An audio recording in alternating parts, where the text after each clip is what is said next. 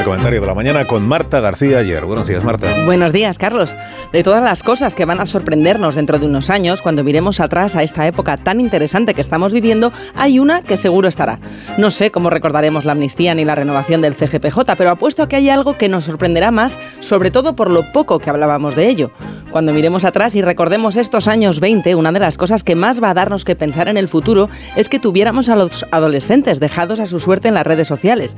Llevan ya más de una década con nosotros las redes, algunas plataformas incluso dos, y ya sabemos que Facebook, Instagram, TikTok y demás aumentan la ansiedad, los trastornos alimentarios y el riesgo de acoso.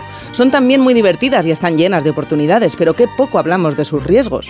Ayer un comité del Senado de Estados Unidos interrogaba a Mark Zuckerberg de Meta y otros mandamases de la tecnología sobre la cantidad de material de explotación sexual infantil que circula en sus plataformas y por el acoso y las autolesiones y sobre todo la falta de responsabilidad que tienen estas grandes empresas ante lo que pasa en sus plataformas.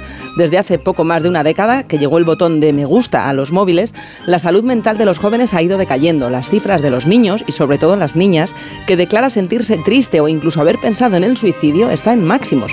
Y a veces reducimos el debate de si móviles sí o no y a qué edades. Pero no habría que poner más el foco en la responsabilidad de las empresas que se forran con esto.